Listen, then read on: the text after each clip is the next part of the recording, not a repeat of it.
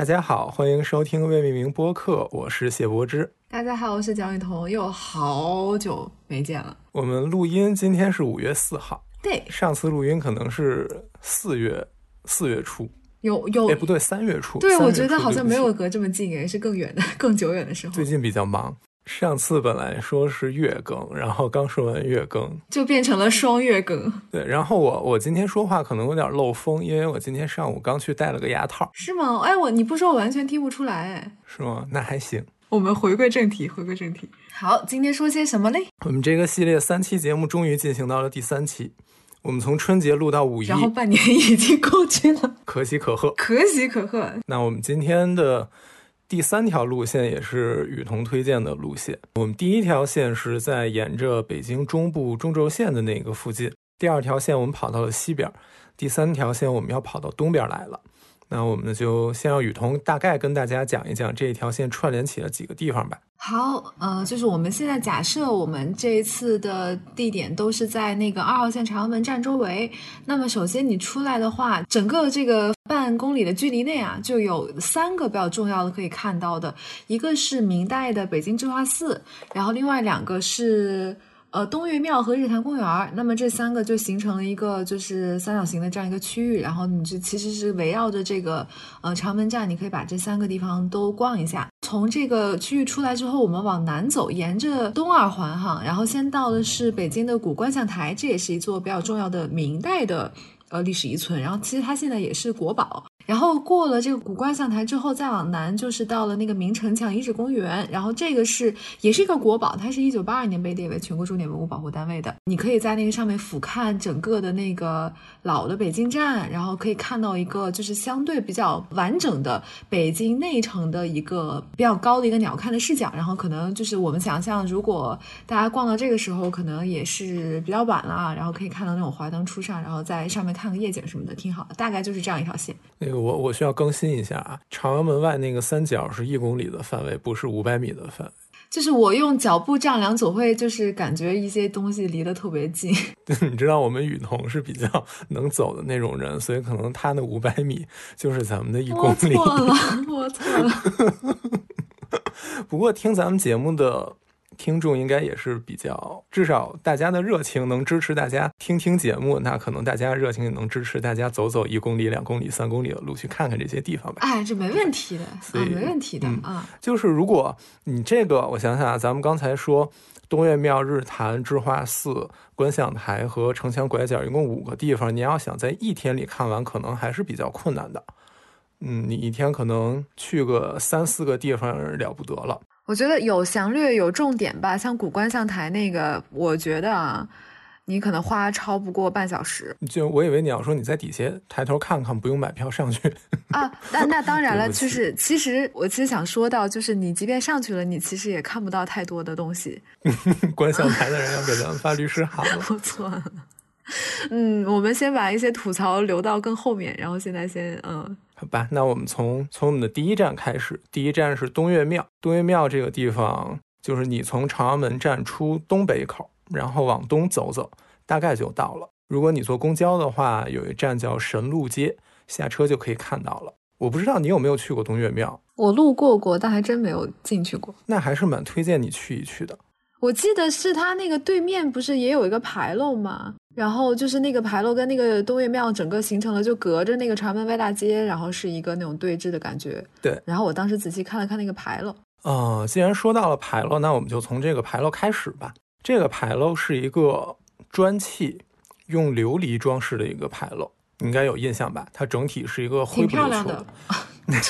对不起，它它不像你，比如说咱们在清代北海呀、或者香山啊那种地方看到的这种牌坊叫琉璃牌坊啊，嗯它看到都是用红漆刷过的，对吧？嗯，它这个其实没有用红漆刷，它就是用砖青砖垒的，然后它外面就是青砖的颜色。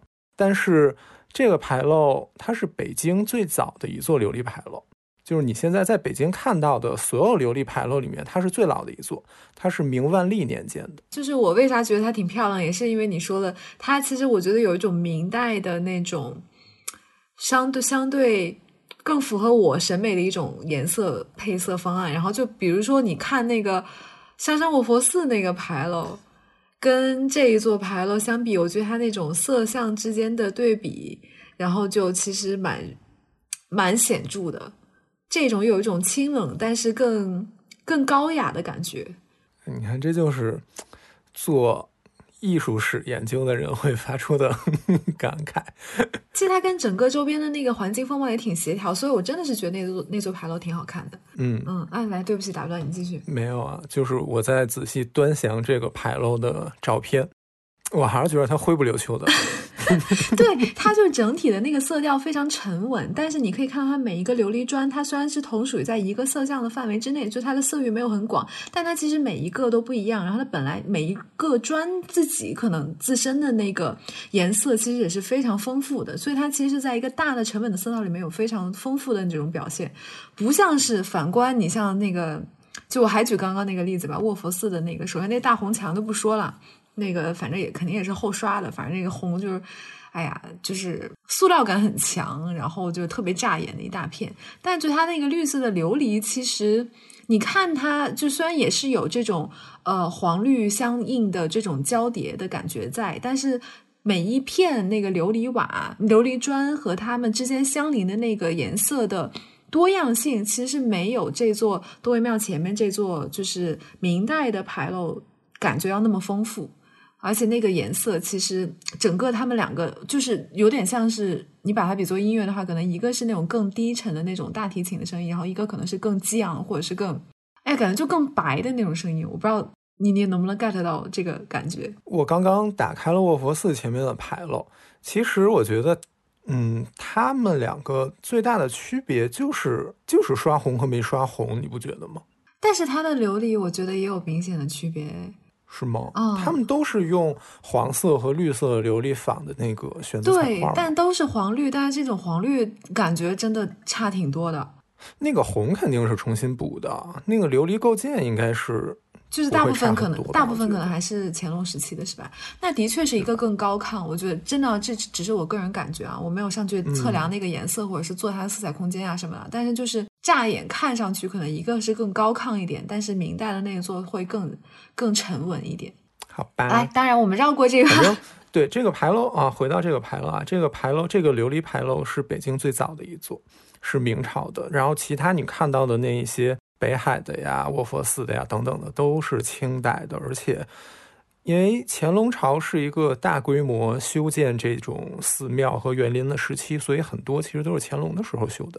但是我说这句话也没有考证过哦，如果有问题的话，大家忽略就好。啊，我觉得以后我们要把这句话放在那个最开始，因为我们后面会无数次的 refer 到这句话。就是本节目的所有那个就事实性信息都未经考证，我们不对我们的言论负责。还还是负责的，就是如果大家发现什么错误的话，就给我们发消息就好，然后我们回头在节目里改正一下。好，然后回到东岳庙啊，刚才你提到了马路南边是这个牌楼，马路北边是东岳庙的大门，他们隔路相望。其实你现在看到的那个大门是一个牌楼式的大门，那个原本不是东岳庙的大门。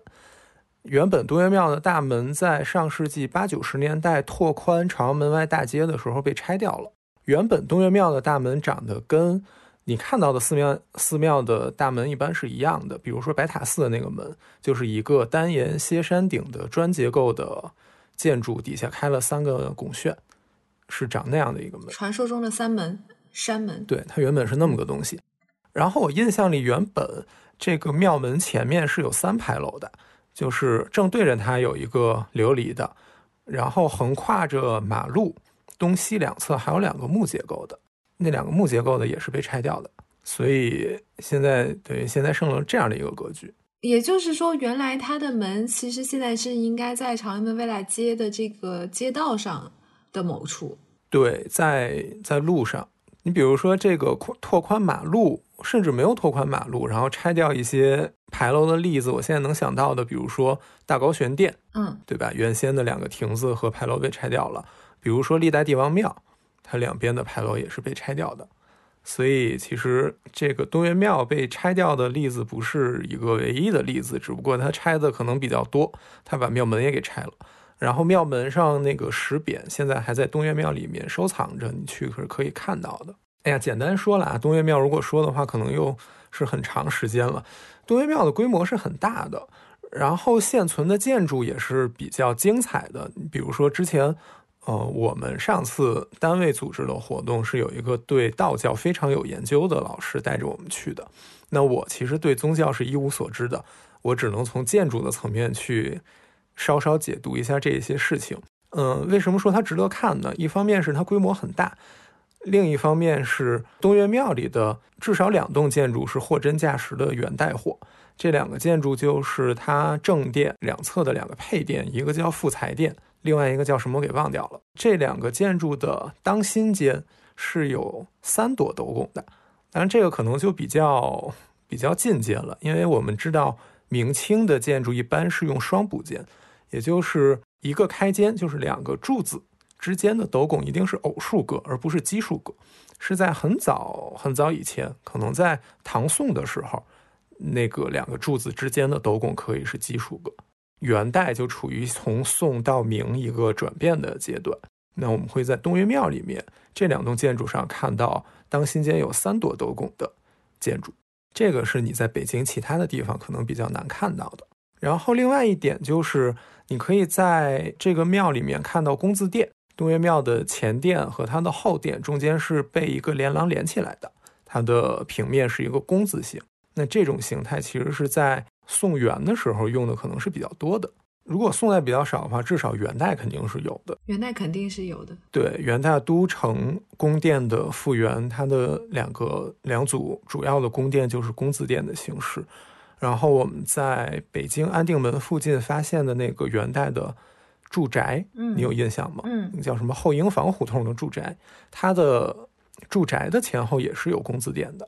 那现在你在东岳庙也可以看到这个工字殿，但是这个工字殿的前后殿应该都是后来重建的了。至少我印象里很明确的是，它的前殿是康熙年间重建的。但是这两栋建筑也很值得看，而且等级很高。为什么这么说呢？是因为它在形式上用了殿堂的形式。也就是这两栋建筑室内的内外柱是同高的，然后在内外柱上用斗拱，然后在斗拱上面架梁和天花板。如果我们把这种形式，内外柱同高，上面有斗拱，在上面是梁架，如果它作为一个结构是殿堂式的结构，这种结构可能唐宋用的比较多，到宋金元以后慢慢的就不用了。但是这种形式被一直保留了下来。被认为是高等级的形式，在高等级的建筑里面会用，比如说故宫的太和殿就用了，比如说东岳庙这里也用了，嗯，午门、天安门、端门，我印象里也都是太庙的享殿，也都是这种形式的，所以东岳庙的级别还是很高的。另外一点就是东岳庙的正门、瞻岱门和它的正殿、岱岳殿中间是像天坛的祈鼓坛前面的那个单壁桥一样，就是它。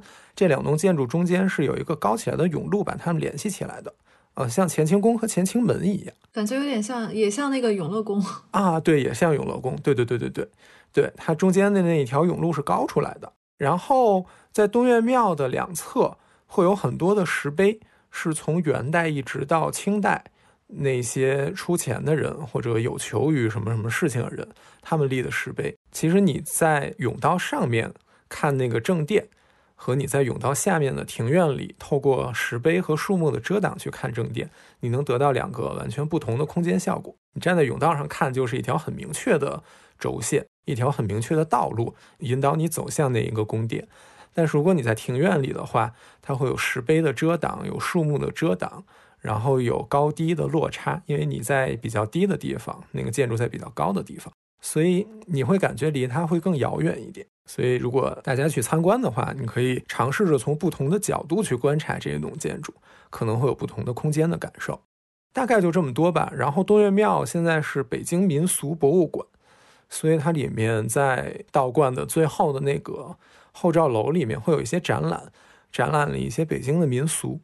嗯，比如说一些风筝啊，一些玩具啊，一些什么知了猴啊那种东西。所以，如果你对 北京的民俗感兴趣的话，也可以去看一看。而且，他在过年的时候是有庙会的。俺可能最近因为疫情的关系，很难再看到庙会了。不知道明年的春节会不会好一些。但是有朝一日，如果这些事情过去的话，你可以在春节的时候去看一看。能感受一点过年的气息。那关于关于东岳庙的话，就大概说这么多吧。好，那我们呃从多月庙出来之后，呃下一步可以去日坛逛一逛啊。然后咱们先把那个智化寺往后放，要不然博士你再说两句，就是日坛这个地方有没有什么就是可以一两句话就是呃好的推荐它的一些点？哎呀，天哪！一句话推荐这种东西是我最不擅长的东西。怎么说呢？如果一句话就是环境很好啊。我刚刚也想说，因为我觉得日坛和地坛给我的感觉都是。呃，一个是它的肃穆感，的确是跟普通的那种有有有赏的园林是不一样，因为它们现在都变成公园了嘛。但如果你有的时候不加区分的话，你还是会一定程度上感受不到，就它作为原来的一个祭祀场所的这种，嗯，它的某种神圣性。其实那种神圣性其实是能够通过它的这个布局和它里面这种，呃，方位还有它的植物。能够很好的去烘托出来的，因为这个明显跟我们去的颐和园啊、圆明园啊那种专门为了去游赏和享乐的园林是不一样的。但是其实这几个坛公园化之后，我们对它进行了很大面积的绿化，所以你现在看到的那个绿化的结果，就是一个以公园为导向的绿化，而且他们的改造也都更多是公园化的改造，尤其是像。日坛这个地方，它还挖了人工湖，还堆了山。然后你像地坛，可能改动没有这么的大。地坛好像也有一小点儿，就在它的那个东北角。也没有偏北吧，就偏东那块，它有一个什么中医药养生文化园，就它里面也是有那种就是假山，然后小湖，然后它把那个整个的那个什么花坛什么的，就变成什么人的五脏六腑啊什么什么的，然后好几个地方有什么华佗的像、扁鹊的像，变成了一个很园林化，然后还有一些那个老老年人在那打门球，我记得，但是那个感觉还是比日坛来讲，那个还是要，我觉得。坛庙的性质和那个意味会更浓一点。对我理解是这样的，就是首先地坛的规模还是比日坛和月坛大一些的。当然，它古代的祭祀等级也高嘛，所以它的坛也会大一些。所以就坛本身来看的话，它自己的那个那个劲儿还在，嗯，对吧？中间一个坛，两边两圈墙围着它，然后南边有一个黄骑士。对对对对对，那个基本的格局还是在的。你像日坛和月坛的话。它其实规模就更小一点，它首先坛边上就没有两圈墙，它就是一圈墙了。然后它的占地面积其实也比地坛要小，所以同样是做一些园林化的调整。如果是同样的面积的话，在日月潭里面，可能因为它总面积就小，所以它占的比重就更大了，所以它对整体的影响也就更大了。那如果我们看天坛的话，其实天坛里头也有这种园林化的调整。我不知道你去没去过斋宫北边，它搬了一堆亭子在那儿。哦，有一个双环万寿亭是从中南海里搬过来的，然后有那个什么慈禧御碑亭是从李鸿章的故居还是谁的故居那边搬过来的，然后做了一堆的园林化的改造。但是因为天坛太大了，那一小堆东西在那，它没有影响到整体。当然这个就扯远了，回到日坛和和地坛这些地方，日坛。它现在变成公园之后，我刚才提的环境很好，其实并不是在说它那个祭祀的氛围很好，就是它作为一个公园，它的环境很好，而且它是在北京东边，在一个很发达的地方，毗邻各种大使馆，是吧？对，就是我刚才本来想说它在 CBD，但是后来我一想，它好像也没在 CBD，它在大使馆里面。为什么我会有这种感慨？是因为。如果你爬上日坛里面的那个假山的话，你能看到国贸那几个楼。包括如果你离那个那个日坛本坛现在不开放啊，但是如果你能隔着那个菱形门和墙往东看的话，你能看到 CBD 那边非常高大的建筑。但是你的周围其实是一个非常 安静祥和的一个很有历史感的一个很有生活气息的一个地方，所以我会觉得这种地方是很让我感动的一个地方。所以我会很推荐大家有机会的话去那里面转一转看一看。但是最后补充两句啊，就是如果你要看一些东西的话，日坛里面现在北门和西门还是在的，两座琉璃门，然后坛台也在，巨福殿、神厨库什么的都在，但只不过那些巨福殿、神厨库、坛台这些成院落的地方都不开放就是了，所以你也只能在外面周围走一走，像逛公园一样的去看它。对，大概就是这样的。哎，我忽然想，日坛现在要门票吗？不要门票了，嗯，好像之前要。哦，行，那这个刚好又符合我们这次节目的主旨啊，就是低成本，嗯，然后步行可达。但是那个我们下一个要说到的智化寺，好像它就是要门票的了。门票好像也不太贵，但是你需要提前在它的那个 A P P 上面预约一下才可以。但是智化寺它是一个市属的博物馆，市属的博物馆周三是免票的。严格来说是周三的前一百个人还是两百个人是免票的。哦，还有这种规定？对，我不知道现在还执不执行。因为你比如说古建筑博物馆、智化寺，然后还有哪儿？古观象台是不是也是？就这些地方都是北京市属的博物馆，他们周三就一般我们都说周三就免票了。所以大家如果就怎么说休息日比较灵活的话，可以考虑周三去，就又省下二十块钱。嗯，哇，又省下二十块钱，一笔巨款。对。然后那个还是要提醒的，就是智化寺它现在并不是一个宗教机构，它现在是一个文博机构，所以在里面是你不会看到各种像雍和宫那种，就是呃大家去烧香啊，然后拜佛啊这种宗教行为的。好，那我们说到智化寺，就是智化寺在我们刚刚说到的那两个地方的西侧，然后其实在东二环的内侧啦。它现在是位于银河 SOHO 的正下方。我们进入智化寺之前啊，这样一个视角和景观，我觉得在现在这样一个背景下也是值得一提的吧，或者说不得不我们需要去讨论和就是直面这件事情。SOHO 大家其实了解的都挺多的了，也知道它长啥样，就那样的一个。那你先给大家介绍一下 SOHO 吧，如果有人不知道呢？是吗？北京有不止一个 SOHO 长成这样。对。北京有两个 SOHO 长成这样。对。这两个 SOHO 都是一个人做的。对。就是对扎哈的情感，其实是一个比较复杂的情感。这两个 SOHO，一个是望京 SOHO，一个是银河 SOHO。望京 SOHO 在望京，银河 SOHO 在朝阳门南。他们都是一位很著名的建筑师，叫扎哈·哈迪德做的。那扎哈·哈迪德另一个很著名的作品就是北京大兴的国际机场。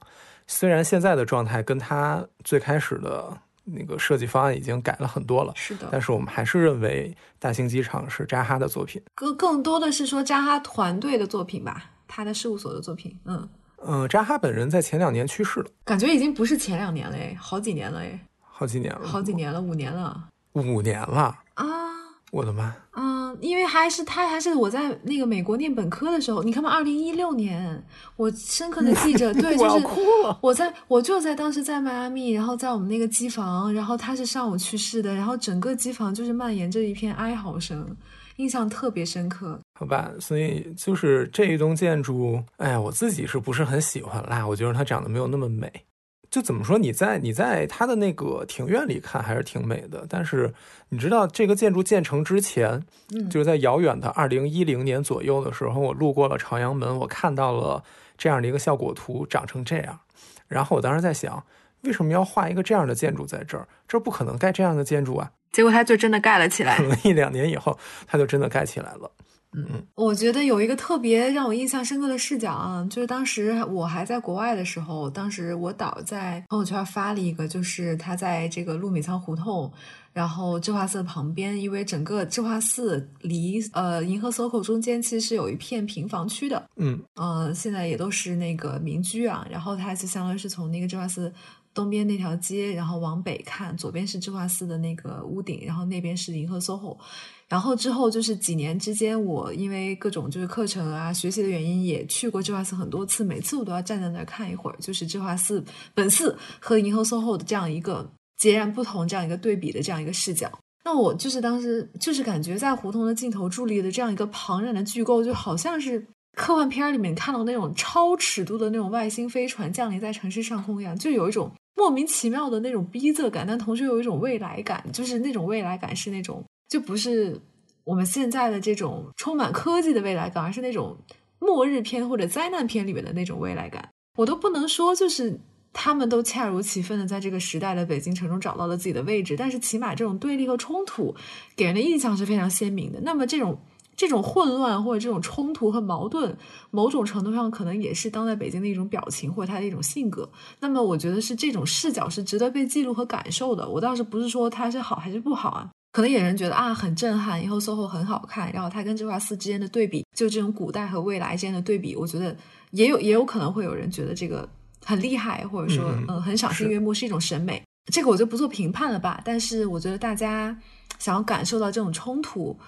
其实是就是我觉得记录本身是很很重要的一件事情。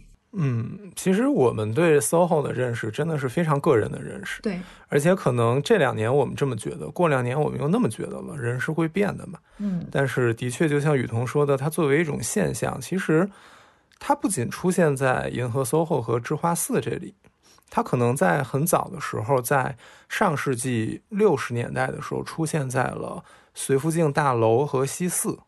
你知道那个大楼吗？嗯嗯嗯，对吧？对，但是我觉得那个时候那种矛盾没有像这个那么的截然不同和剧烈，但是那个可能已经是一个先声了吧？对，然后它可能在上世纪末或者本世纪初的时候出现在长安街的两侧。长安街的北边盖了很多的巨型建筑，长安街的南边还是平房。就是我印象非常深刻，我小时候去图书大厦，我骑车走过长安街的时候，路南是有很多平房的。嗯，后来他们一点一点被拆掉了。它可能出现在那里，然后它可能出现在智化寺这里，它可能最近又出现在了两广路那里，就是从广安门到广渠门的那一条路，在最近的几年又又开始拆，然后盖了一些新的建筑，但只不过他们的外观没有 SOHO 这么的有个性吧。嗯，包括它也出现在你站在太和殿的台基上看到的中国尊，嗯，可能。的确是，北京就是这样的一个地方，它充满了这种矛盾和冲突。对，其实我觉得，如果有一个渐进式的视角，能够把北京，比如说以十年为一个单位，这种肌理、尺度和格局的改变。画一张图的话，其实应该挺直观的，因为你你说的过程中，我就现在看到了一下广渠门到广安门这条路，其实就在八德胡同那一块儿，就是现在那个肌理还是非常丰富的，然后尺度非常的密集的，但跟它毗邻的就有有几个地块，就是跟它的比对比会非常强烈，那个跟它一比，甚至就是超尺度的一些建筑。其实我不知道，就是我们怎么样去理性和客观，或者说。确定一个正确答案，怎么样做才是对的？可能这就是城市有机更新，你不断每一每一个时代都会面临着这样的问题。你很难说怎样是对的，怎么说都是一种选择吧。就是你可以在一个历史街区里面选择做出一个非常跳脱的东西，你也可以选择在一片非常传统的街区里做一个比较弱的、比较不那么凸显自己的东西。我也不知道怎么说了，就是看你怎么选择了嘛，或者看看。周边的这些居民，他们比较喜欢什么样的东西？对，而且这个事情的优劣也得基于它的主体来说。比如说，你要是基于这个地块，它整个的这个文化生活、经济生活、娱乐生活，那么有这样一个地方，我觉得应该当地的居民应该是挺欢迎的一件事情。但是，你要是至于智化寺本身的历史价值本身来讲，也许它的确对它周边的场所精神和景观侍郎是一个冲突。但这又能怎么样呢？就是你也真的没有办法兼顾，有的时候不同主体它的矛盾利益，就是它的利益就是冲突和矛盾的。我们当然是站在我们这样一个视角啊，我们会认为就是智化寺看上去它不应该有那么一个东西在那儿。当然这还是基于智化寺本身出发，然后作为我们是跟就是文化遗产相关的研究人员或从从业者相关的视角。那我很想挑战你一下，为什么智化寺周边不应该有这样的东西出现呢？如果从更偏研究一点的角度来跟你说的话，首先它智化寺本身它是有一个明确的纵向轴线，然后它这个纵向轴线的关系是递进的，然后这个递进不光是体现它内部的那个相设上，然后它的装饰上，其实也体现它的建筑的格局的递进上，就是包括你看藏殿，而不是藏殿，就智化殿往北，然后到那个如来殿万佛阁，它首先一个是一层到二层的跃升，然后它屋顶从一个歇山到呃五殿的跃升，然后它其实。整个都有一个佛教意义的跃升，那么这条轴线往北，它不应该指向这样一个东西，你懂吧？就是它相对有点破坏它宗教上面那个轴线的意义，这个可能是我立即立即能想到的一点。然后其次就是，难道就是古建筑或者说文化遗产它周边的这个景区风貌，不就应该是被控制的吗？就是它当然是要考虑到它跟它周边环境的协调啊。那么这个东西，它现在的这个景观很显然不是一个协调的状态。呃，怎么说呢？我我我又想挑战你一下，来来来，就是 哎呀妈呀，为什么一个晚上要迎接这么多挑战？就是为什么古建筑或者历史街区周边的风貌应该被控制呢？那你是是不是从价值出发，大家会认为这个文化遗产或这个文物建筑，它的价值某种程度来体现在它跟它周围景观的协调上，就那个东西是有意义的，它才需要被控制。对你提到了控制它是为了保证我们认为有价值的景观。那比如说你刚才提到的那个从智化殿到万佛阁的等级和宗教意义上的跃升，强调了它轴线上的一个它自己的轴线和它的一个宗教性的一个东西，这一点是可以说服我的。嗯，但是这条轴线造成的一个景观的内涵，我们会认为它是在多大的范围里呢？是在寺庙里吗？还是在黄华坊？智化寺在明朝是在这个坊里的，嗯，还是东城区？就是它的这个建筑控制地带叫究竟要定多少？嗯，而且其实我觉得这的确是一个很好的问题啊。呃，我看我也看过一些就是不同地方的这种嗯文物建筑保护规划的本子，然后感觉大家定那个建设控制地带或者说建筑风貌控制地带，好像都是沿用了一个常用的尺度，嗯，但是。究竟是不是每一个例子它的那个历史价值都应该往外延，还是说有一些它其实更更多的是内涵在这个建筑本身的范围之内，它外延的意义不大。然后究竟要外延多少，好像没有哪个本子看到过特别详细和具体的讨论。然后大家都是一般控制在一个比如说五公里啊什么什么这样的一个范围内。就是啊，当然是我基于那个，比如说那个更大尺度来讲，就是一个比较，就都是感觉是一个约定成熟的数字，然后不知道它这个这个具体的尺度是怎么论证出来的。嗯，会有一些约定俗成的，比如说你这边不知道怎么画，那就按照一个约定俗成的东西去画呗。一般来说，对，就是这个传统或者说一般大家觉得画这么多是合理的。然后你如果实在不知道怎么画的话，你就这么画。但是当然我也是在瞎说啊。但是你比如说，如果我们要知道怎么画的话，比如说就你刚才提到的，它从智化殿到万佛阁有这样的一个意义上的跳跃，那是不是我们只要在智化寺的视线范围里，或者说在智化寺主要的几个视角上，比如说你站在智化门往北看，你站在智化殿往北看，和你站在万佛阁前面的庭院往北看或者往南看，在这几个重要的视角上，我们叫侍郎。你看不到其他的干扰，是不是就可以了？然后我往东往西，因为现在东西其实没什么东西了嘛。包括如果你认为往东和往西没有什么很重要的意义的话，那其实我往东往西看到什么也无所谓了呢。对，我觉得你说的有道理，但是我同时又觉得这件事情好像也没有那么简单化。然后其实处理它周围还是应该要谨慎一点。嗯，肯定我们不能够。尤其像北京这样的城市，然后过度的去谨小慎微的考虑，呃，文物文化建筑它的这个历史价值，然后就是未卜不前，然后不去发展城市，毕竟要发展城市要更新。然后其实如果你真的是处处都考虑到，那所有的地方都有历史，是不是？那我们整个这个建工地带就把整个这个城市的面积瓜分完了，那你就啥都不要干就好了，对吧？我们还是要去建东西，但是我是觉得。这件事情的处理其实还可以更温柔，或者说更更妥当一点。但是具体怎么样，我这一时半会儿也说不出来啊。就是，但我是觉得，其实这件事情是需要研究的。你刚才说这个，我突然想到了一个例子。我想到那个例子就是关先生做的清华的那个西馆逸夫馆。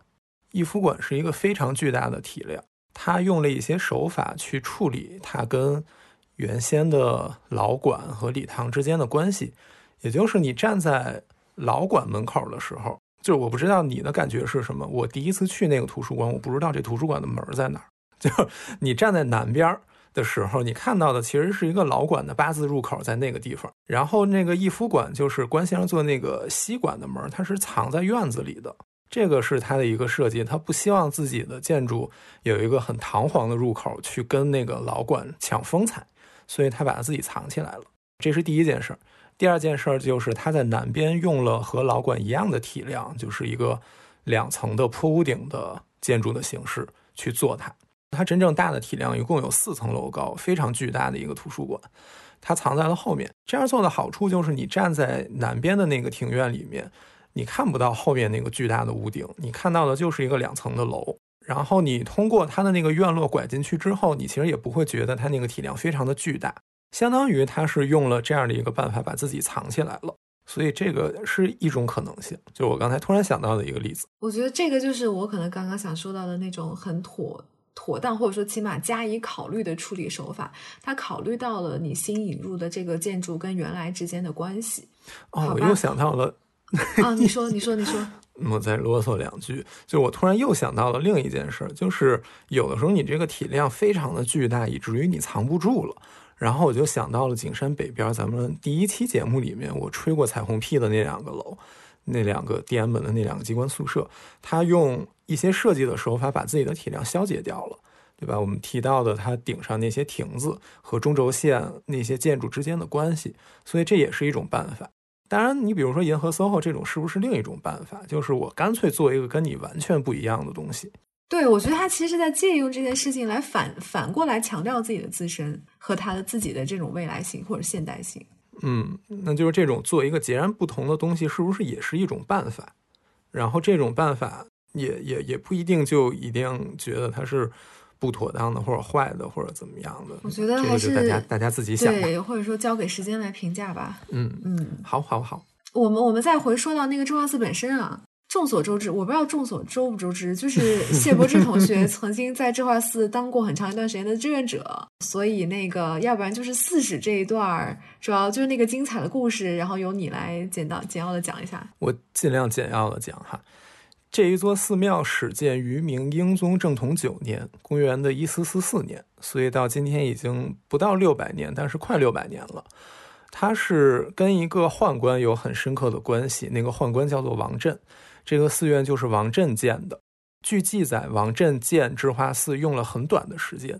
那我相信待会儿雨桐一定是要说他为什么，他是怎么做到的，在这么短的时间里把它建出来，对吧？我非常的了解你，你太了解我。对他只用了非常短的时间就建起了这样的一座寺院。这座寺院的规模其实说大，它不算很大，它比不上东岳庙，东岳庙比它大得多。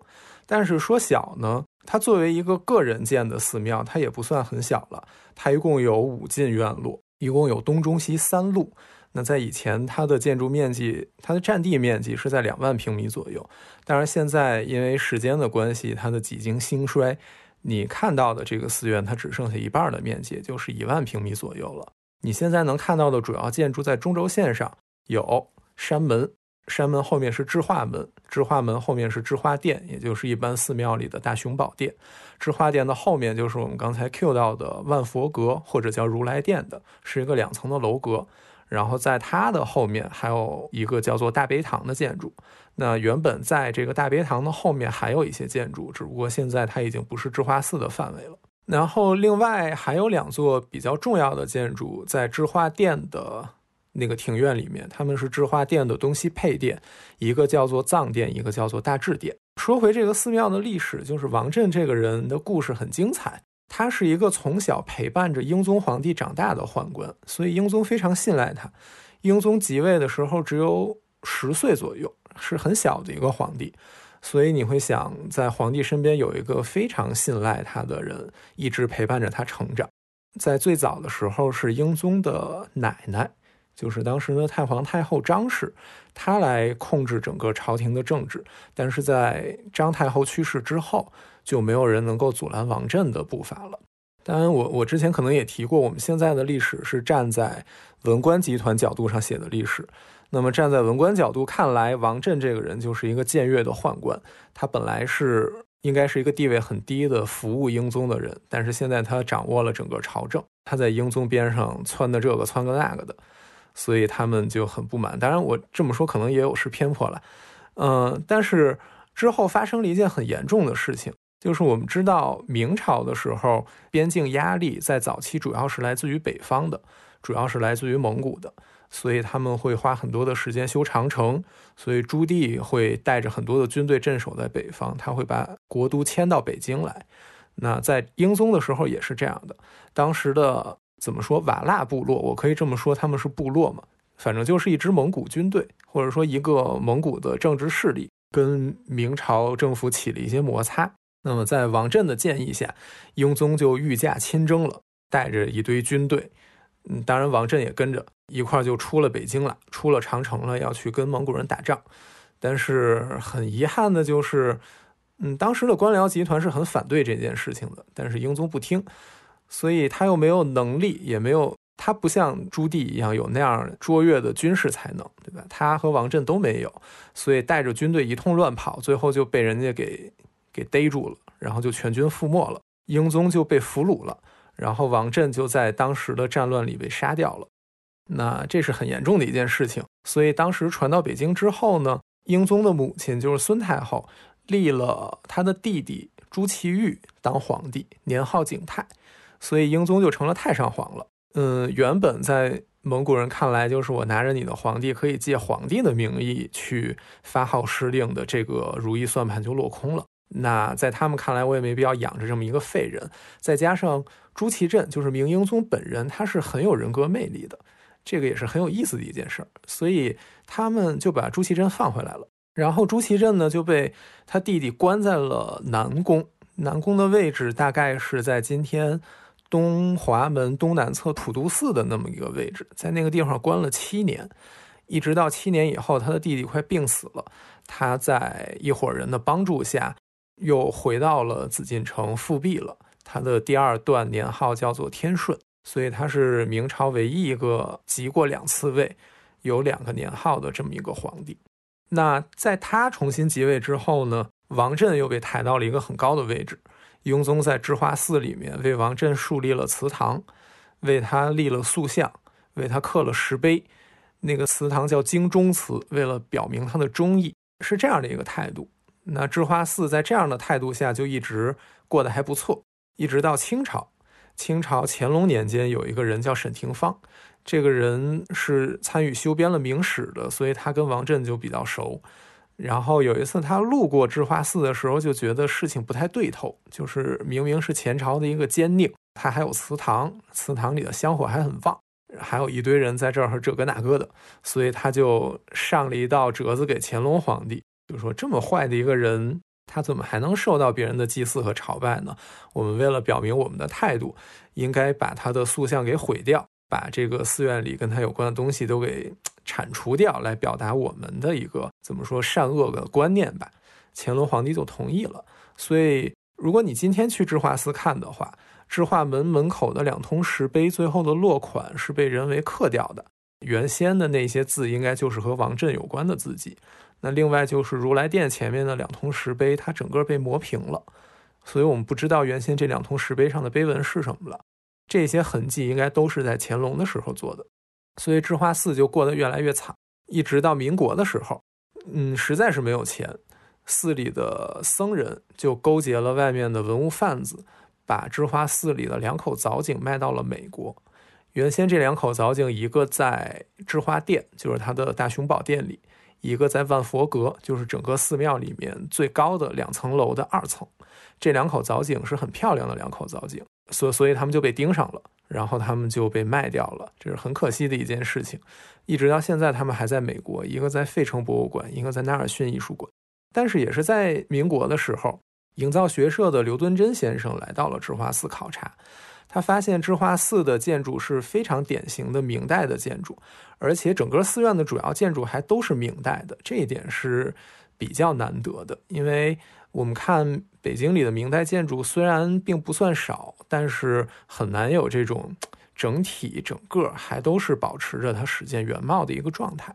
所以他当时就仔细的调查了如来殿或者万佛阁的那一栋建筑，在《营造学社会刊》上发表了《北平智化寺如来殿调查记》这样一篇文章，大家就逐渐认识到了智化寺重要的遗产价值。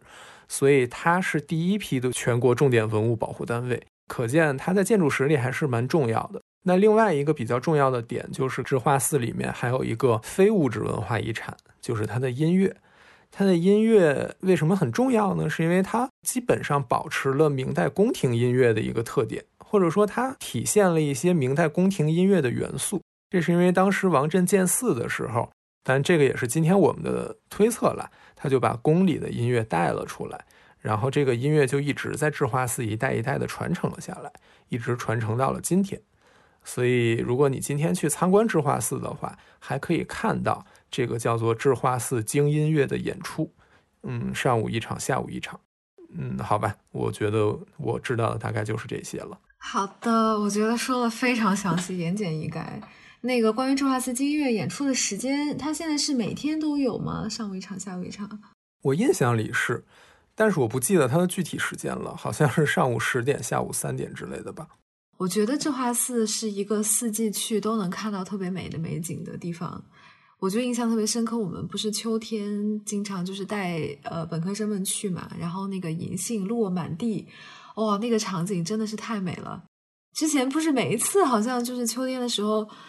好像是西安哪一座古寺的一株那个古银杏树，每次都是能能在网上火了嘛。然后其实我觉得智化寺那个不输它，我其实都没意识到智化寺里有银杏，有有特别美。然后但好像春天也有那个秋冬吧？哎，山楂是什么时候结出来的？忘了。智化寺里有没有？智化寺里那个是梨啊？是吗？是梨，是春天开的那个白色的梨花，是非常著名的。对对对对对对对对对。但是它好像还会结那个小梨吧？对，它会结小梨。我之前他们还分了我一个，就是特别硬，你拿来煮水还行，你啃反正是啃不动。然后后来大妈告诉我，你得多放几天。但是我就拿到了一个。我就是记得，就是有一次去，它那个上面结满了硕果。然后 anyway 吧。就是一个游客的角度来讲，我觉得智化寺真的是一个挺美的地方。然后说到它的那个始建年代这件事情，就是我想说什么呢？关于它智化寺的一个主要的问题啊，或者说是我们现在看到的市面上提到智化寺，呃，就是介绍智化寺的建筑的一些著作或者文献上，他们好像或多或少都会有回应这个问题。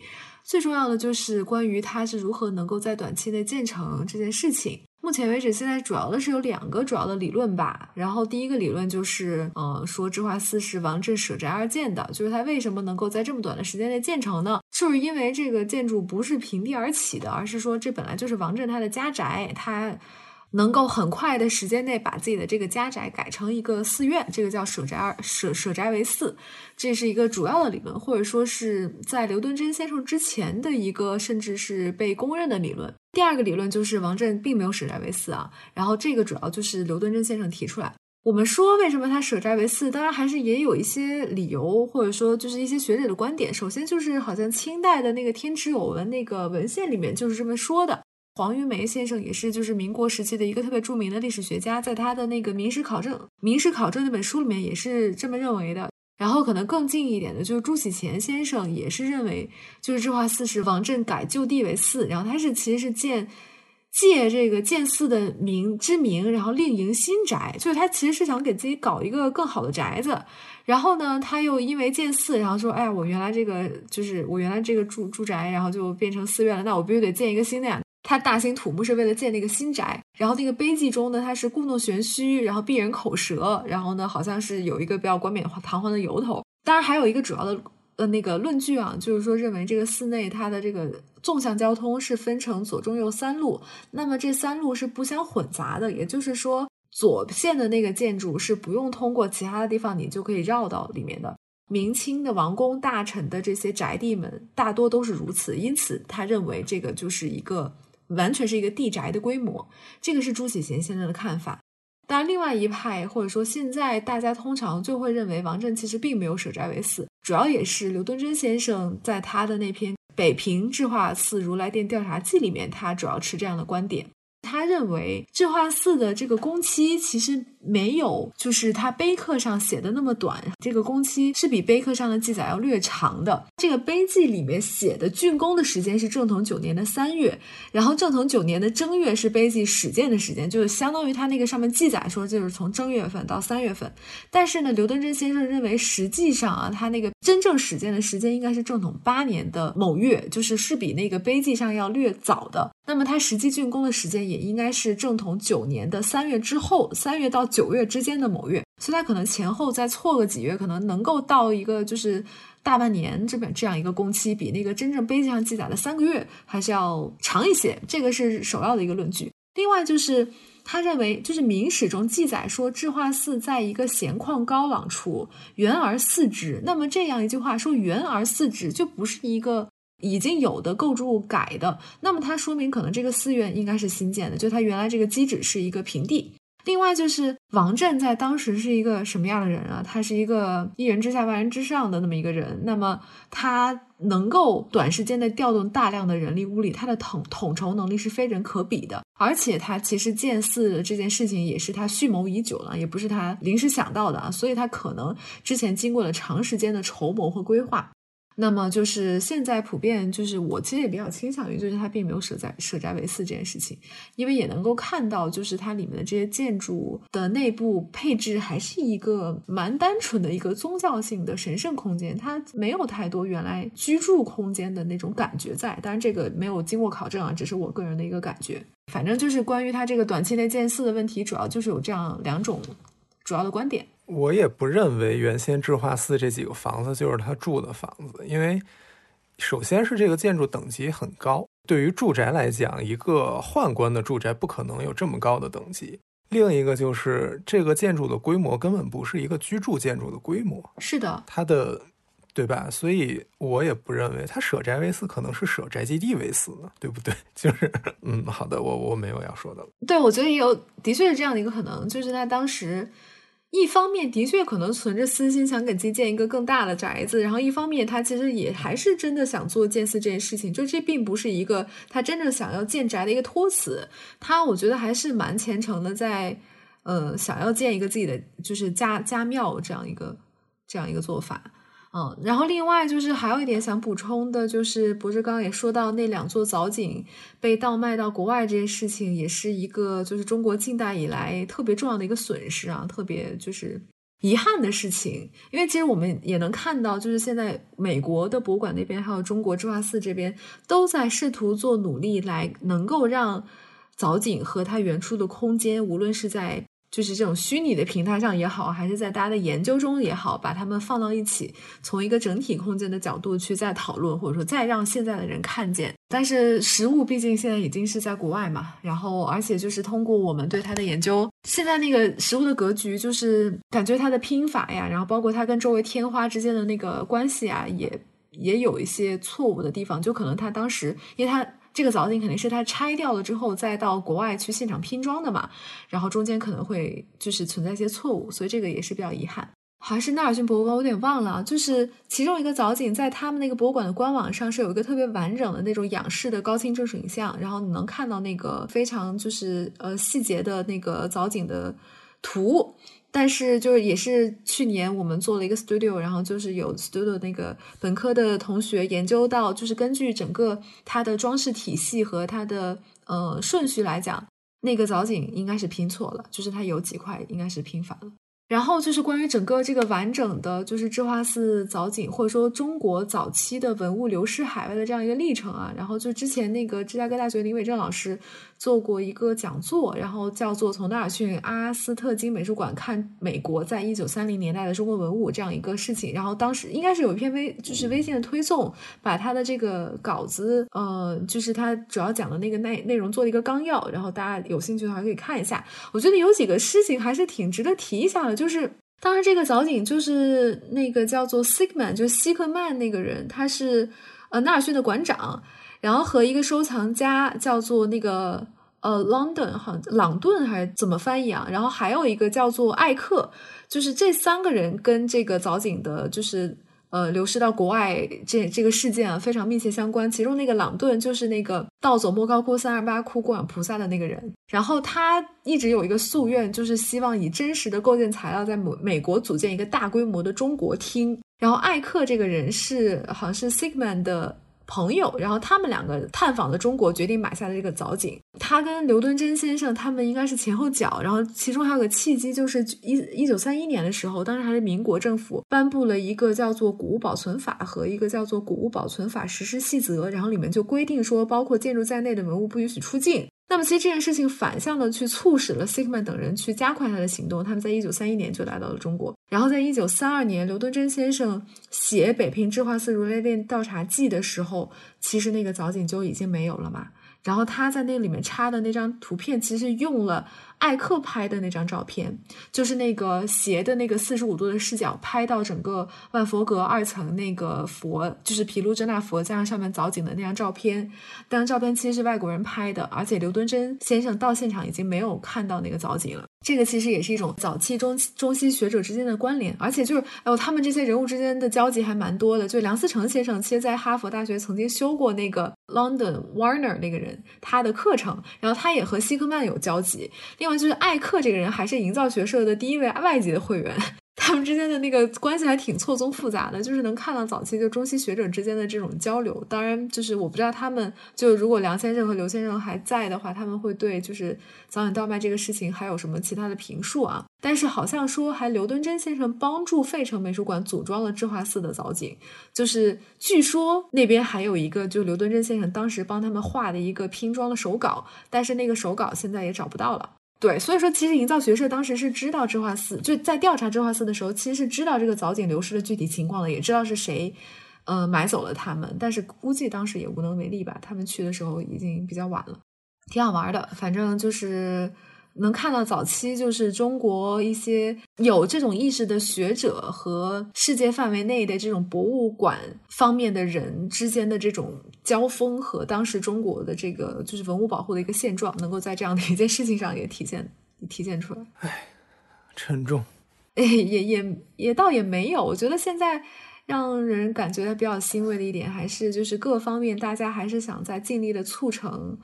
嗯，就是能够让空间在各种层面上得到还原和完整重现这件事情。当然，你不能特别理想说啊，那个两个藻井现在能不能还回来？我觉得这个肯定非常的艰难和复杂。毕竟，哎，但是你不觉得就是就可能这么说有点那个什么？但是你看这个感觉，不就是我帝国主义搞走了你的东西，然后现在又。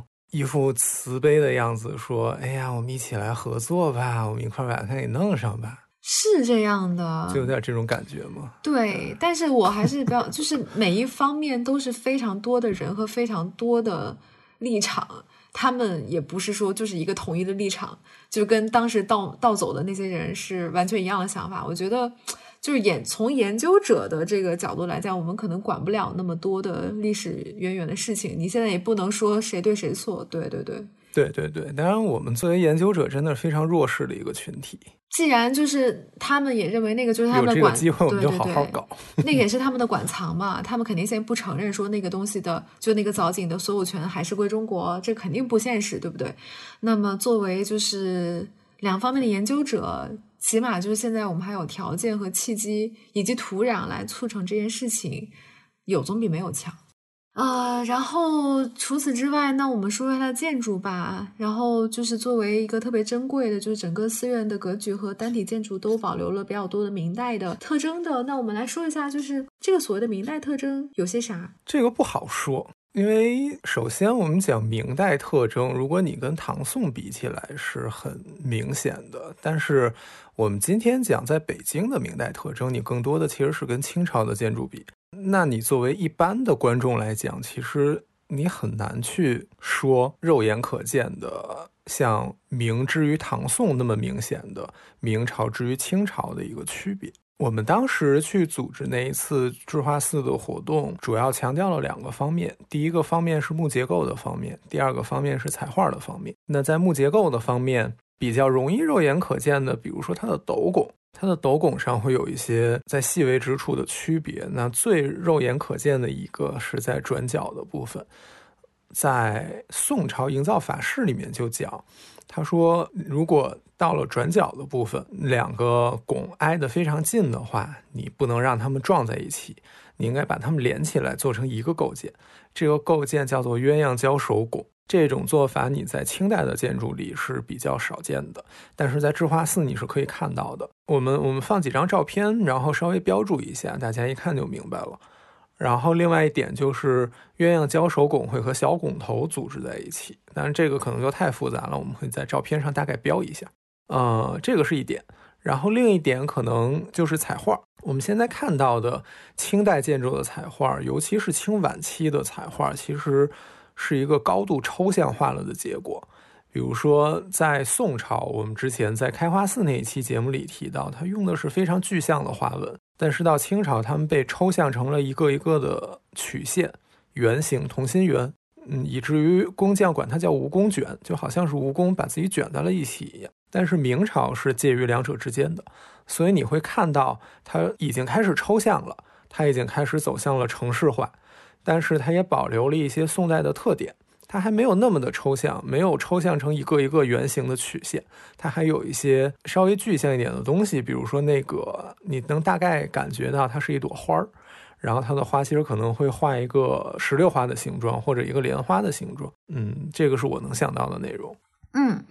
呃，在此基础上，我想再稍微、稍微、稍微提一个稍微高阶阶一丢丢的 事情，就是关于这个魔术的问题。就是我们知道，一座古建筑或者说任何一座建筑吧，你想要设计的话，你肯定需要定尺寸。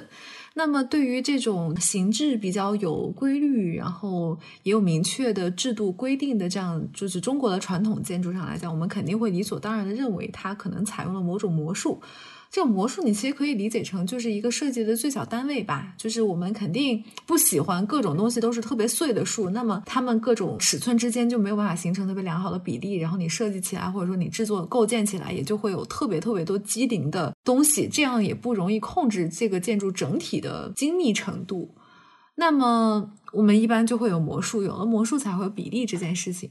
唐宋特别经典的一套魔术制度就是裁分制。那么对于清代来讲，也有非常明确的记载，就是清代的这个斗口制这件事情。但是明代究竟是采用的哪哪种做法？就是它究竟是采用的像唐宋时期的裁缝制，或者是像清代的斗口制？其实现在还没有一个统一的定论，或者说好像两方面都有一点点，目前说法不一吧？究竟智化寺用了哪种？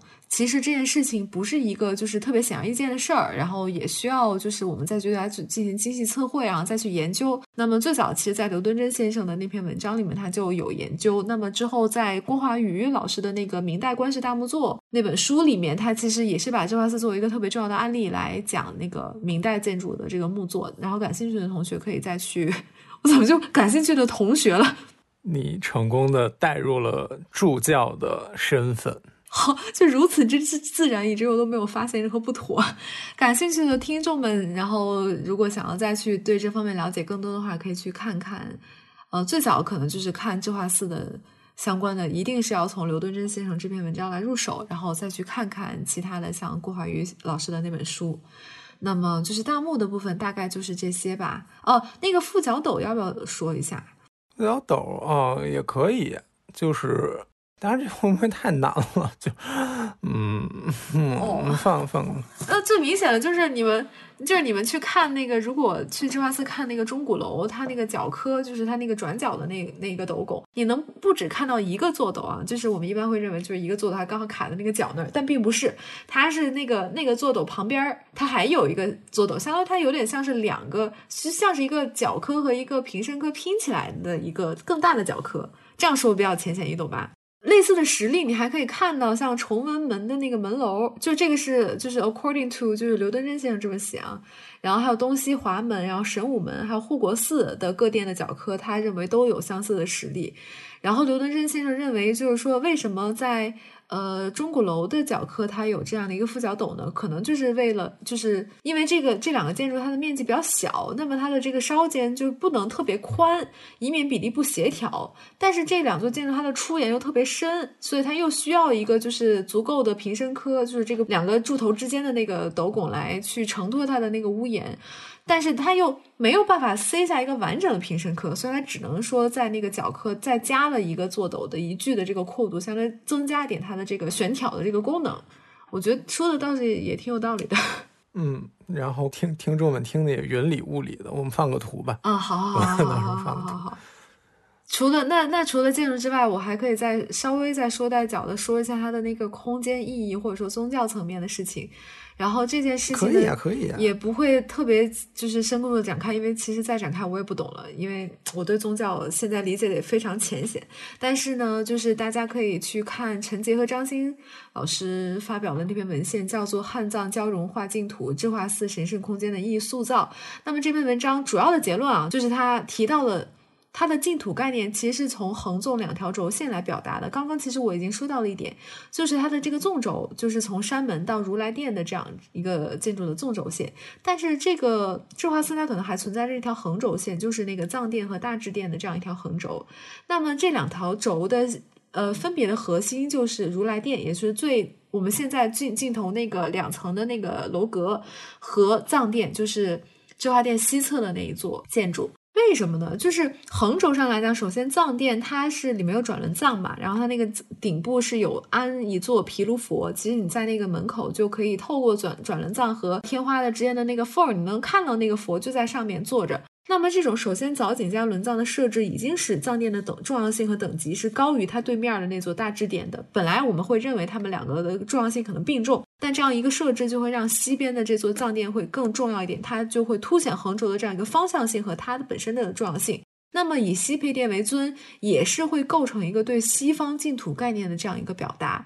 另外就是说，这座毗卢佛它设置的其实是面朝东的，它相当是居中面东。那么这个也是参考了，就是啊，这个就扯远了，就是密教中的一种五方曼陀罗的这样一个构成。那么这个就会让。藏殿本身会成为一个稍微更重要一点的一个殿宇，然后从纵轴上来讲，就是如来殿，它无论从屋顶和斗拱的形制上来讲，它的重要性和等级都会超过它南边的那座智化殿。另外就是我们知道这座两层的建筑，它们上层叫做万佛阁，下层叫做如来殿。那么万佛阁里面的那座就是那个主尊佛是毗卢佛，下层的是。好像是释迦牟尼佛吧，如来殿一层主尊的那个。那么我们知道，就是在佛教的意义上来讲，就是释迦牟尼佛的法身，或者说好像是他那个，或者说毗卢佛的那个化身是释迦牟尼佛。就他们两个其实一个是本体，一个是那个化身的那种感觉。就我不知道这个怎么形容会比较正确一点。就是实际上就是二层的那个毗卢佛是一个超越他下层的那个释迦牟尼佛的那么一个地位。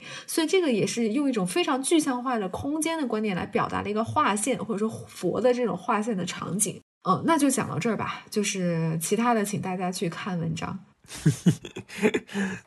讲跟上课一样，反正就真的是你能解读出很多的东西。对对对对对对对，就是其实智化寺就是一个宝库，你可以从它读出装饰、然后建筑、宗教很多很多的嗯不同的意义。那么我们智化寺这一趴就结束喽，然后下面。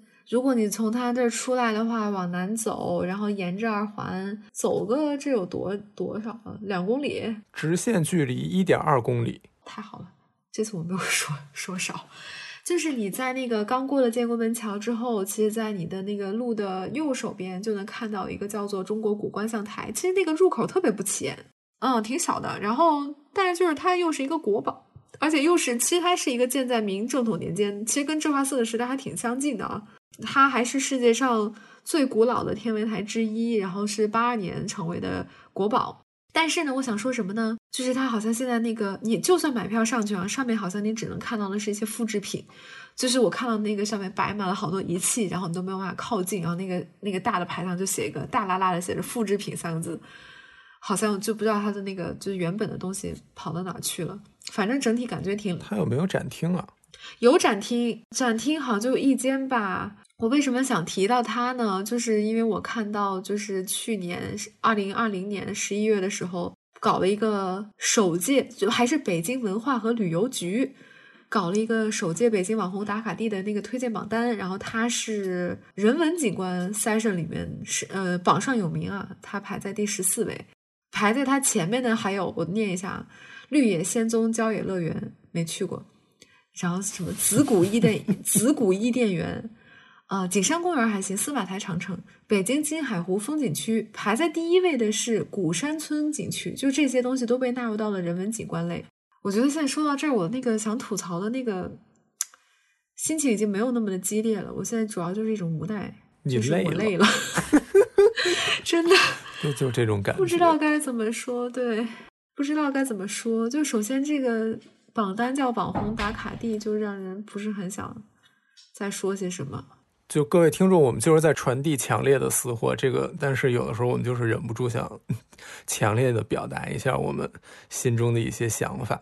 比如说，对于这个什么东西都要搞一下网红，我就觉得为什么，对吧？他好像在那个什么一样打包了，把什么这个那个的东西都打包成所谓的网红。对，就是当你看到对所有的这些参差不齐的所谓的旅游景点啊，全部都好像是。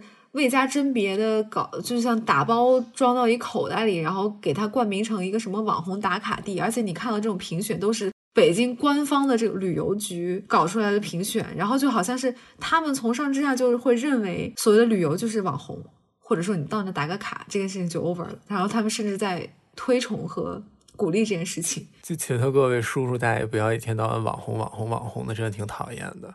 哎，现在网红这件事情的确变得全年龄层了。你就是有时候去故宫啊、雍和宫什么都能看到，就是好多那个嗯、呃大爷大妈们的那种年纪，自己搞的装备还挺挺挺专业的，拿一自拍杆儿啊。一个稳定器直播。我最近去古建筑博物馆，每次都能看到有人拿着稳定器对着手机在直播。对我最近去故宫也是这种感觉。怎么说呢？就是现在大家这自媒体时代，每个人都是一个发声的渠道，这个也不是一件坏事啊。就大家都可以对自己的所见所闻发表观点，然后比如说，我们就在对我们的所见所闻发表观点。对我们也在做同样的事情，但是就是我觉得有一些它的内涵和底蕴还是会比简单的网红打卡四个字要深厚的多的这些地方，我觉得大家对于你能接受到的信息还是需要甄别，然后尽可能在有限的范围内吧，在力所能及的范围内选择一些更专业或者说来源更严肃的消息来补充自己，嗯。对，我想到几件事。第一件事就是刚才雨桐说你要甄别，就是别是个人直播你就看你就信，对吧？你怎么知道他可信呢？包括我们两个说的话也啊，我们说的话也不是完全都可信，就不要对，就是就我始终支持所有人抱着批判的态度面对所有的言论。当然，你如果从好的角度来看，就是大家现在越来越重视这种历史传统和文化，所以才会有人拿着手机去这些有历史的地方直播，这当然是一件好事。但是，就是观看直播的各位观众，你需要有一个鉴别的能力，别别人说什么你就信什么，这是第一件事儿。第二件事就是，如果有机会的话，还是鼓励大家去自己身边的博物馆去现场的参观，它的体验总比一个人拿着手机在那儿那个什么要好得多。然后第三件事就是，就是我们在宣传这些地方的时候，不要一天到晚就打一个网红、网红、网红在那儿宣传，真的挺没劲的。哎，我现在真的是网红打卡这四个字，简直是这四个字挺讨厌的，讨厌的。好就好多地方本来挺好的，然后它就变成这个什么网红打卡地，就有点儿。但是就是我现在在反思一下，就是当然是说对于文物建筑这方面稍微有一点了解，然后呢就。能够不用去受这种网红所谓网红的蛊惑啊，你自己能够有一定的鉴别能力。但我就想起来，我其实，在其他的方面，我也挺盲目相信网红这件事情。比如说吃，我在各种地方，对啊，我肯定也是就是要去搜啊，大家都去哪儿啊？这个地方呀，网红啊，然后排队排好久才能吃上啊。哎，我好像还真的就挺容易盲目盲信这个的，然后踩过的坑也真是不少了。但是，但是你还是会觉得，哦，那个，哦，这个都这么网红了，你不去一下，难道说得过去吗？然后好像就是你在吃它的时候，也会就带有一种网红加成或者是这种滤镜，你会给自己催眠说这个东西因为是网红，所以它一定很好吃。我觉得就是将心比心吧，就是大家可能都或多或少会有这样的心态，我们两个也会好好的反省自己。虽然这句话说出来一点诚意 一点诚意，都没有。不好意思。回到回到古观象台啊，有观点认为古观象台是元大都的城墙，哦，它那个位置的确是，对，它可能是元大都的东南角。但是有什么证据吗？就是哎，我也不知道，我也没有仔细的考证这个说法，只是我知道有这么一个说法，所以行，对我们就是从古观象台出来吧。我觉得这个总共不会花超过半半小时的时间啊，啊，然后出来之后继续往南走。那么就到了我们今天的最后一趴，哎呀，说完这一趴终于可以结束了。就是最后一个想在这期节目里面给大家推荐的是北京的明城墙遗址公园，然后这个也是刚刚说到八二年被列为全国文保的一座建筑。抛开它的遗产性来讲啊，这个我觉得它景观挺好的，你站上去之后就是能看到。呃，东边的 CBD 好像也是能看见的啊。然后那个可以看到这个东二环这个车水马龙，然后往西边看，你直接挨着的就是北京站嘛。整个这样一条就是东西向的这个遗址公园，其实也直接就值得走一走。然后另外它那个角楼其实值得一看，就是从建筑的角度来讲也值得一看。嗯，啊就完了。没有没有，我我我我本来是以为你要有什么要说的，那你要是、哦那我要不然我先说，我先说。我就先把他的那个背景介绍一下。你先说啊，你我倒看看你能说出什么来。没有，我说的都是非常中，就是中性的、温和的事情。就骂人的活我干呗。戏剧的部分，对，让你来做。嗯，我就先介绍一下这个明城墙遗址公园，它是现在是在北京内城这个呃东南角，整个这个遗址公园的格局是东西向的，然后它整个挨着的就是我们现在看到的这个北京站，然后它这些铁路什么的也都是在这个城墙的北侧，也就是内侧。这个城墙始建于明初哈，到了民国时期，为了修建环城铁路，然后在角楼的西边的城墙上拆出了一个豁口。从上世纪五十年代开始呢，它就是沿着这个城墙根儿就搭建了很多的那个构筑物。其实我们现在其实也能看到它，就是还是有几个角落没拆干净，就乱乱的。然后几十年间的这个残垣断壁，就是被这个旧的这些房屋啊，然后民房就给包围了。那么到了就是两千年前后，就是其实是一个比较倾颓的这么一个状态。那么二零零一年，就北京市政府就决定啊，抢修明城墙，然后建设这个明城墙遗址公园，彻底的整治城墙遗址的周边环境。当时是组织了一个比较大型的这种规划和招标的活动。那么城墙遗存那个时候的状况也不太好，然后整个就是自然风化坍塌，好像据说是保存好的城墙是只有几百米吧，然后剩下大部分的都是比较岌岌可危的。然后我们现在看到的，就是建成的这个方案是清华设计院，就是张科老师和那个美国的施坦德设计事务所 Standard Architecture 的一个联合方案。据他们自己说啊，就是他们认为他们采取的是一个比较谦卑的态度，就是来处理这个城墙的遗址。他没有使劲的大搞特搞这种复建或者是修复，他所有的这个加固都是必要或者必须的。就像梁先生说的，这个输血大针打针这个功能，而不是涂脂抹粉。但是呢，他们也没有为了所谓这个追求整体性而扰乱，就是我们对于这个场所的真实的记忆。也就是说，他们认为他们是按照这种真实性来修复的。他们认为，就是他们对场所的解读，包括记忆和材料，不是说去创造一个物体，而是说保留原来的这座城墙和它周边的这种历史。这个是他认为他们做到的一件事情。他们说，与其就是我现在 quote 就是。他们说，与其去制作一个漂亮的风景，我们更愿意让历史本身的美丽在这里自然流露。嗯，这是他们的说法。然后，另外他们还认为，就是说他们部分的去实现了。呃，就是一九五零年，然后梁思成和陈占祥先生提出来的那个北京市的那个对规划的建议，但是当时由于某种众所周知的原因没有被采用。那么我们现在就管那个方案叫做梁城方案啊。然后现在其实有很多人在认为，我们其实北京现在的这个规划就是慢慢的在往梁城方案那个感觉上靠。那么他们认为就是。这个明城墙遗址公园部分实现了良辰方案那个关于城墙顶部公园的一个构想。嗯，觉得就与其说公园在城墙顶部，倒不如说公园是在城墙根底下吧。嗯，可以这么说。因为如果你看过梁先生画那个城墙顶部公园的图的话，这现在跟那个图的差距还是挺大的。这一段城墙虽然我们说很长，从崇文门的路口一直到北京的东南角的角楼。但是其实你真正能够登临的部分只是角楼附近的那个部分，而且它是作为博物馆的一部分的，所以它遵守着博物馆开闭的时间，早上几点，晚上几点，并不是像公园一样，你能够，对吧？什么时候想去，随时就可以去或者怎么样的。然后在更长的一个段落里面，就是你刚才提到的，它并没有把它修复成很完美的、很完好的一个状态。他应该算是刻意的保持着一种意象，就是一种残垣断壁的意象。然后让你知道这个城墙它已经不完整了，而且在这种不完整里面还能获得某一种审美的愉悦。关于废墟的审美，哈，对那种如画的景观，其实看起来的效果肯定是，反正至少在我看来啊，是比你全都修的簇新是要要好那么一点的啊。但是，哎，我那我想问你，就你在现场能够识别出，就是它原来的城墙的遗存和它新的修建的部分吗？我没有刻意的识别过这件事儿，我有点印象不太深刻了，就是因为它新加的那个部分好像也有一点点做的，就是不是那么规整，还是能够看出来，仔细看还是能看出来，但是不是特别容易辨认，就两者之间的差异没有特别的明显，好像就是我理解吧。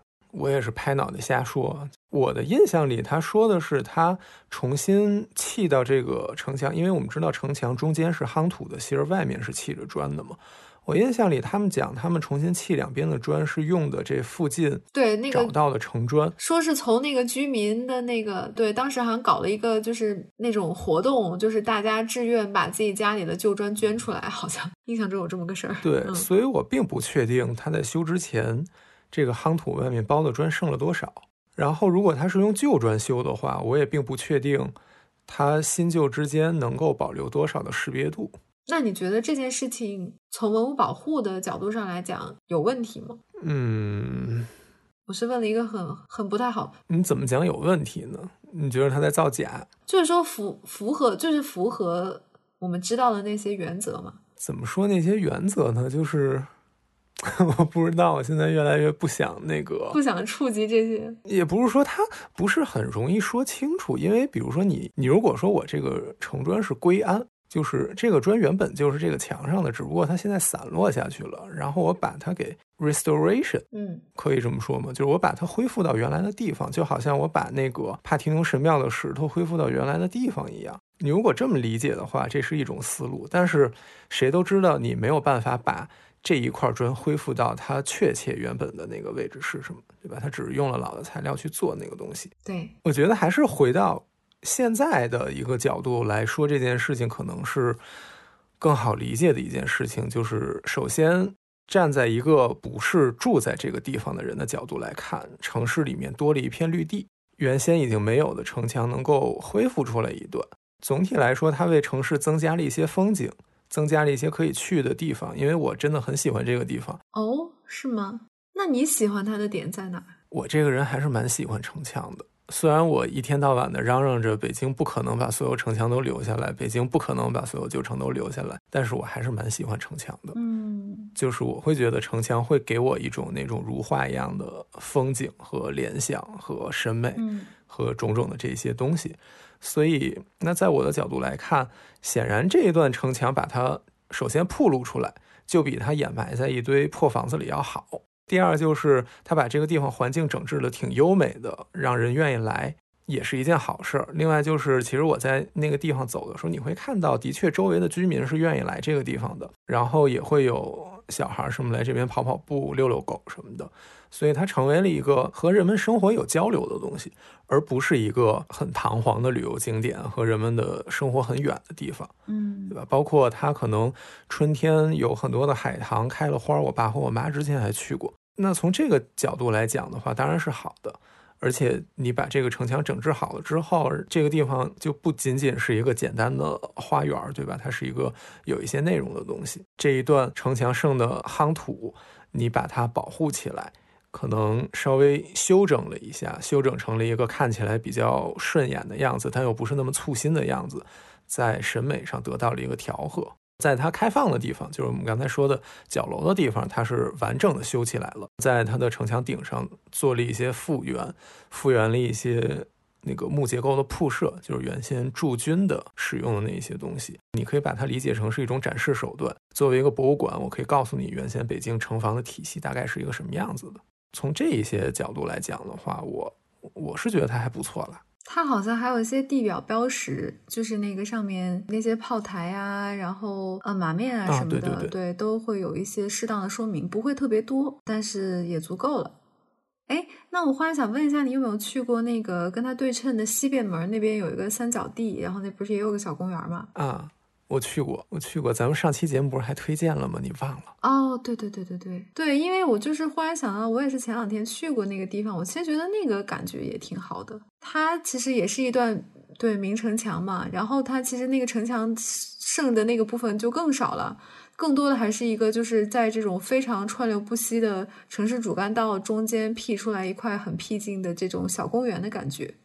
体量非常小，但是给人感觉就是有一种恬静的气息。然后其实城墙跟整个这个小公园之间的关系也比较和谐。然后它那一段就是好像老的城墙还是用玻璃罩给罩起来的，可以看到它原来的那种基底。嗯，对，他搞了一些这种东西。然后不像是东边这一座的动静儿这么大。这好像是不是跟北京围绕着城墙的唯二两个公园性质的地方了？对，北京城墙的话，就剩下这两段了，剩下就是几个城门，前门前门的箭楼和德胜门箭楼就没了，就剩了这么点东西。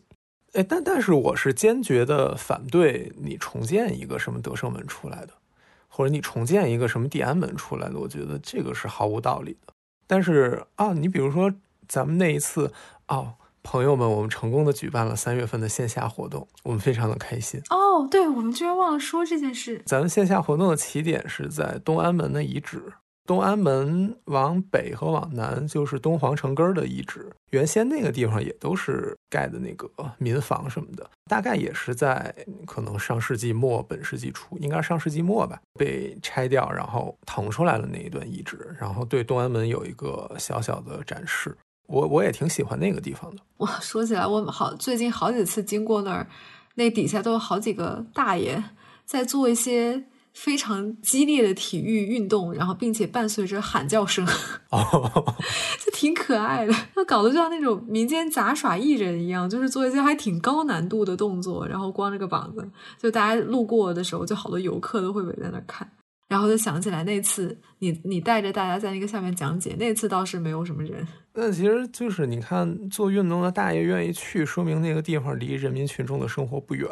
那它离人民群众的生活不远，就是一件好事情嘛。好吧，那我们今天是不是最后啊？我最后我就是我们想要结束在这个呃明城墙遗址公园，然后刚好也是一个制高点，就是结束了你在北京我们给你规划的东边这一区块的行程。其实你要是呃宏观来看这一段，其实也不远啊。因为它也是在北京二环的这个沿线，它的一些文物建筑的点还是挺丰富的啊，相对于其他的区域。然后也是希望大家以后还想听到什么，我觉得咱们之后也可以视野不要就是说一直在北京吧，然后我们也可以再拓展到我们之前就是呃其他的地方。也希望以后也能有机会给大家介绍更多更有趣的一些文物建筑，然后也能够嗯表达一些我们对于很多跟它相关的问题的观点。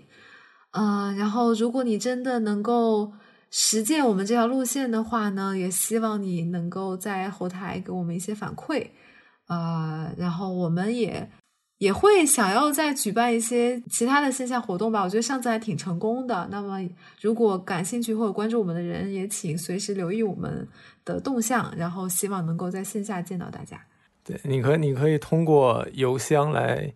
你可以通过，你可以直接在微信公众号来给我们留言，我们的微信公众号就叫未命名播客。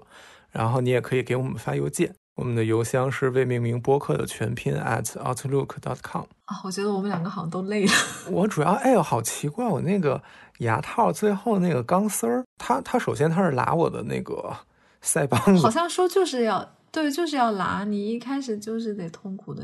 但是我只有左边拉，右边就一点事儿没有。然后左边那个钢丝的头，你拨了拨了，它还会动。哎，我不知道是就是应该这样，还是我也不知道，我也没戴过牙套啊。哎呀，羡慕你们这种牙齐的人。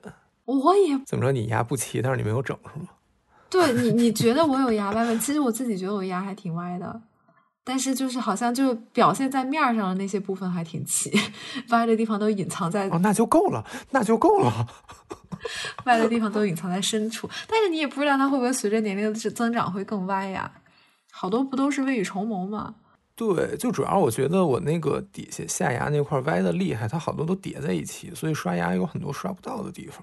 我就想把它给 排排齐，那样对身体不是也好一点吗？那你那你要不然不放心问问大夫。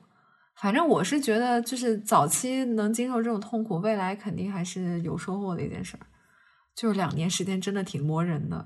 对他给我推荐了那个一种叫正畸保护蜡的东西，就是一块蜡，然后你把它给粘在那个线头上，它不就不会拉你的嘴了吗？对，那你可以试试。我去了两个药店，都告诉我没有，我只能从网上买。哎，那你是挺烦的，我不太喜欢网购。你是两年的期间，就是。吃饭、睡觉什么的都要带着它吗？啊，就是你在高中时候看到那种钢牙我我明白了，哎，但是我不知道为什么就没有建立但脑补，觉得那个东西跟你还挺搭的。就我就是一个十六岁的钢牙就是你好像挺适合这个这个这一套 look。天呐，我一喘气儿沸腾了一下。哎呦呦呦，赶紧，那赶紧，那我们赶紧那个呃，也也说完了嘛。大家听完这期节目，不知道下一次又要时隔多久才能再听到我们的声音，所以大家且听且珍惜。真惨。真的，真的，就当我们的听众好惨。好吧，我们结个尾，谢谢大家的收听，拜拜。谢谢大家的收听，拜拜。